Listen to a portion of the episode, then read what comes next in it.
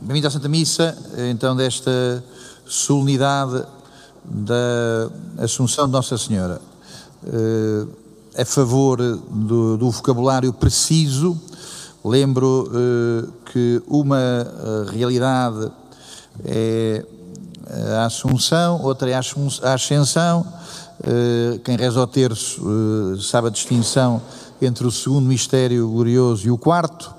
Eh, mas eh, porque a catequese às vezes é fraca, lembro que a Assunção é a afirmação da, igreja, da fé da Igreja que quando terminou a sua vida na Terra, eh, no dia em que adormece, no dia em que nós chamamos da nossa morte, Nossa Senhora é levada para o céu em corpo e alma.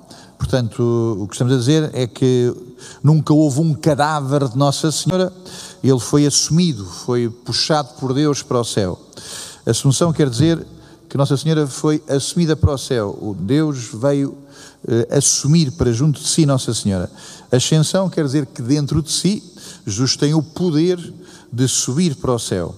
Então, no final da vida de Nossa Senhora, com o seu corpo e a sua alma, Nossa Senhora foi para o céu, assim como Jesus também no final da sua vida vai para o céu. Maria vai porque é chamada, é elevada, daí os anjos que estão nesta imagem a representar que a força de Deus a eleva.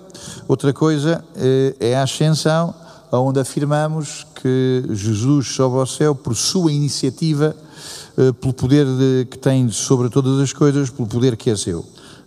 Foi demorado e foi difícil. Agora, uma, uma palavra sobre a história eh, desta, deste dogma de fé. Foi demorada, foi difícil chegar até aqui assim à definição da Assunção de Nossa Senhora ao céu.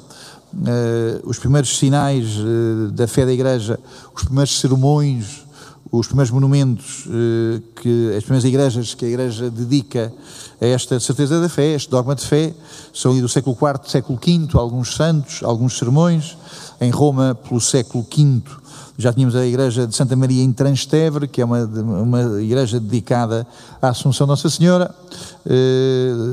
a festa estabelece no Oriente, depois, uh, mais tarde, pelo século IX, está em Roma, uh, e só em 1950, no dia de Todos os Santos, o que também é relevante, só há poucos anos, no meio desta história, é que o Papa Pio XII define a fé da Igreja acerca da Assunção de Nossa Senhora. Bom, esta festa está neste dia, colocada neste dia, lembro também eh, porque há um final feliz, porque é um final feliz. Eh, os, romanos, em alguma altura, os judeus ainda hoje, o começo do ano eh, civil dos, dos judeus é em setembro, em algum momento os romanos também colocavam o princípio do ano em setembro, os contratos agrícolas são feitos no dia de São Miguel, que é de, começam no dia de São Miguel e terminam um ano depois, e portanto, enfim, eh, isso para querer dizer que o mês de setembro é o mês do recomeço. De facto, talvez mais realmente do que em janeiro, o ano começa em setembro. Então, eh, é por essa razão que a Igreja tem a festa da Nossa Senhora no dia 8 de setembro, eh, o começo da vida da Nossa Senhora, e isto não vai terminar no fim de tudo, não está o nada, no fim de tudo está Nossa Senhora a ir para o céu, é o que estamos a celebrar, o nascimento de Maria no começo de setembro, e chegamos a agosto, Nossa Senhora vai para o céu, eh, não vai para o nada. Ora bem, eh, as dificuldades eh, em afirmar esta fé da Igreja acerca de Nossa Senhora, as dificuldades de chegar a esta conclusão para os protestantes são inultrapassáveis. Na Bíblia não se diz claramente que Nossa Senhora foi para o céu em corpo e alma, logo, para os protestantes não se pode dizer isso. Dizer isso é ultrapassar a Bíblia. Acontece então que os próprios protestantes estão presos do que nós podemos chamar, no, finalmente, sectarismo, podemos chamar fundamentalismo. A saber, eh, os protestantes só veem as letras da Bíblia, não veem o espírito da Bíblia. Bastaria para percebermos que o que aqui está escrito na Bíblia eh, não é todo o mistério, bastaria lembrarmos a palavra de Jesus, o Espírito Santo, eh, conduzir-vos-á à verdade plena. O que a Bíblia traz eh, é verdade, mas Jesus dá-nos a entender que há outras coisas da verdade que havemos de saber se no Espírito de Jesus consultarmos a Sua palavra, se no Espírito de Jesus formos uh, aonde até esse mesmo Espírito nos leva. E é por isso que a Igreja tem fé na Assunção, na Imaculada Conceição. E é por isso que a Igreja nos manda reunirmos ao domingo e aos dias santos. Na Bíblia não é absolutamente claro que estejamos, devamos eh, vir à missa ao domingo, eh, devamos vir à missa aos dias santos. Não está cá na Bíblia essa obrigação literalmente nas letras. Mas a Igreja sempre assim o entendeu e sempre assim o praticou. Eh, e isso para nós é uma certeza que nos obriga, é uma certeza que nos implica na nossa liberdade. Então o que está aqui em causa é que na Bíblia aparecem coisas, aparecem afirmações que só se vão perceber mais à frente que só se vão perceber eh, mais à frente neste tempo que nós chamamos o tempo do Espírito Santo. Eh, redundantemente, volto a lembrar também a maneira como acaba o Evangelho de São Mateus. Jesus eh, aproxima-se dos apóstolos, aproximou-se dos apóstolos, disse-lhes: Ide e ensinai, e eu estarei convosco todos os dias até ao fim dos tempos. Pelo que o dia 1 de novembro do ano de 1950 estava dentro do prazo estava dentro da validade, estava dentro da garantia que Jesus tinha assumido. Eu estarei todos os dias em que vocês estiverem a ensinar, todos os dias em que vocês estarem a ensinar, eu estarei convosco também nesses dias em que forem ditas estas coisas. O que é que é um dogma? Um dogma é um momento em que a Igreja eh, sabe que pode ensinar o que Jesus lhe ensinou. O que é que é um dogma? É uma, é uma coisa teimosa, é uma coisa básica, eh, é uma coisa obstinada? Não, não. Eh, a Igreja eh, demorou 1950 anos a apurar o seu pensamento e, portanto, o dogma tem tudo menos de uma improvisação e de uma obstinação. Dogmáticas são muitas pessoas, na Igreja algumas e também fora da Igreja muitas. Dogmático quer dizer que eu quero ter razão sem razão. A casmurrice, a burrice, a teimosia eh, é sempre uma maneira de participarmos de algum dogmatismo. Querer ter razão sem razão é isso que podemos chamar dogmatismo. Querer ter razão sem razão é dogmatismo. Agora, querer ter razão com oração, querer ter razão com prescrutar a palavra de Deus, com prescrutar a tradição da Igreja, querer ter razão a meditar estas coisas, isso é fé da Igreja. Hoje estamos a celebrar um dia em que a Igreja afirmou um dogma, quer dizer, um dia em que a Igreja, sabendo o que Jesus lhe ensina no seu espírito, também o ensina aos homens. Bom, e então eh, torna-se relevante este facto desta festa ter sido eh, eh, proclamada no dia de todos os santos. Quer dizer, eh, para a Igreja, os santos estão em Deus, os santos estão com Deus. No todos os santos, os santos estão no céu, os santos estão com Deus. Mas há uma que entre todos os santos está completamente em Deus, que é a Virgem Maria. Então, o que estamos a dizer hoje é que o culminar da santidade é a Assunção de Nossa Senhora. Eh, hoje é o culminar da palavra de Deus, hoje é o culminar das coisas que estavam prometidas. Tenho aqui aberta a Bíblia no capítulo 6 de São João. Jesus disse-lhes: Eu sou o pão da vida. Aquele que vem a mim nunca terá fome, e aquele que acredita em mim nunca terá sede. Ora bem, eh, o que é que aqui está a ser dito é que aquilo que aconteceu em Nossa Senhora eh, é esta é esta, o cumprimento desta promessa feita por João eh, no capítulo 6. Eh, a certa altura, Jesus diz, diz, ainda mais: Eu sou o pão da vida. Os vossos pais comeram e morreram, mas eu sou o pão vivo que desceu do céu. Se alguém comer deste pão, viverá eternamente. Se alguém comer deste pão, viverá eternamente. E o pão que eu hei dar é a minha carne para a vida do mundo. Se Jesus dá o seu corpo para a vida para sempre, se o dá para a vida do mundo, como não havia de dá-lo por Nossa Senhora.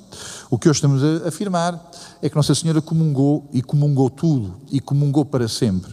O que hoje estamos a afirmar é que a comunhão é um dom real. Eh, quando vimos receber a comunhão, não vimos receber uma metáfora.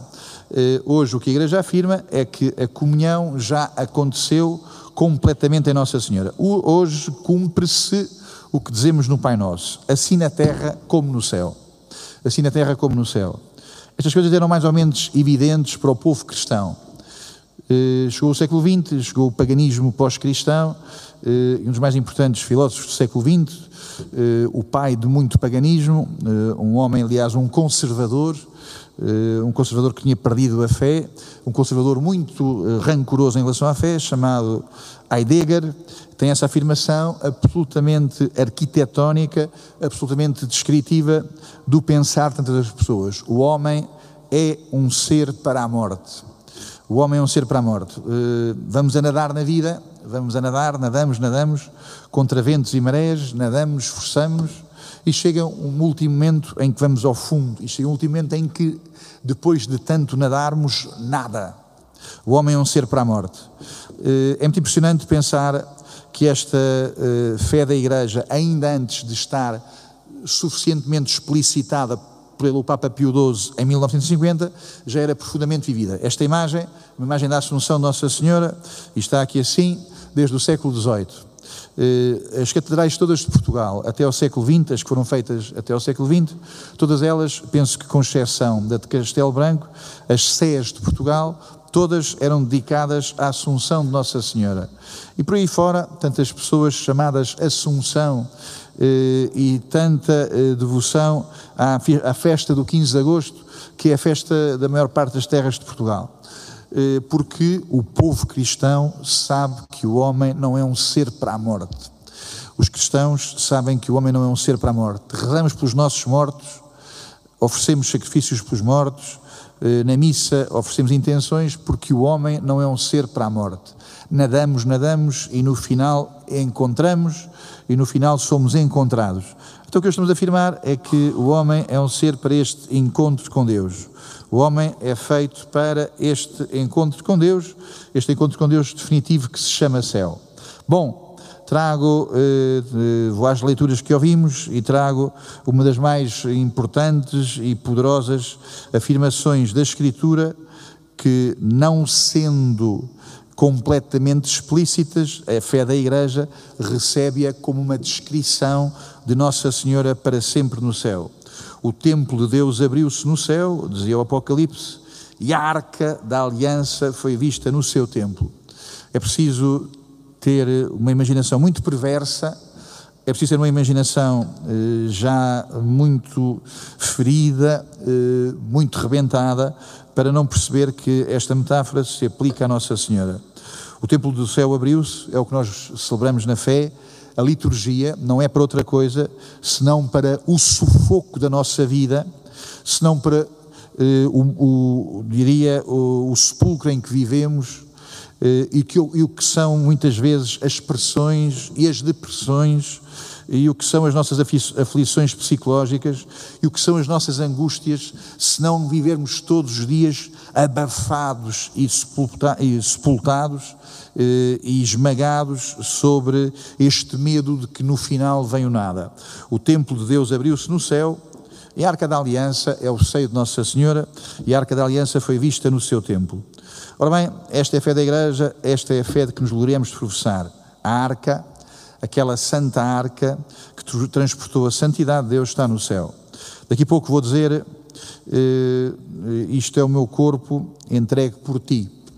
O que Jesus diz a nós é o que Nossa Senhora disse a Jesus: Este é o meu corpo entregue por ti.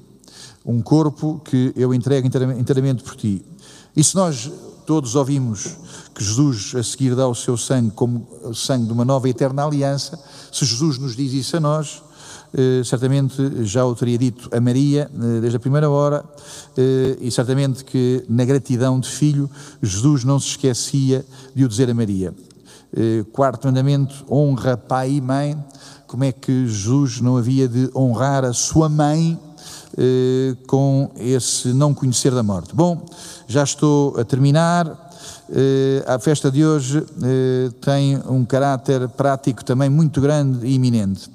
Eh, não vale andamos o tempo todo, não vale andamos o tempo todo a sermos pessoas que viramos a ternura de Deus, o carinho de Deus, os afetos de Deus, a bondade de Deus, a misericórdia de Deus, essa declina, de, declinação beata farsolas e falsa, depois, eh, porque depois temos uma vida em que não nos interessamos por isso, e o que nos interessamos é em ganhar dinheiro, o que nos interessamos é ter prestígios, o que nos interessamos é estar à frente, eh, e o que nos interessamos é de nós próprios, de ter, de ter, de ter. Deus é essas coisas todas, e nós o que nos interessamos é ter as nossas coisas.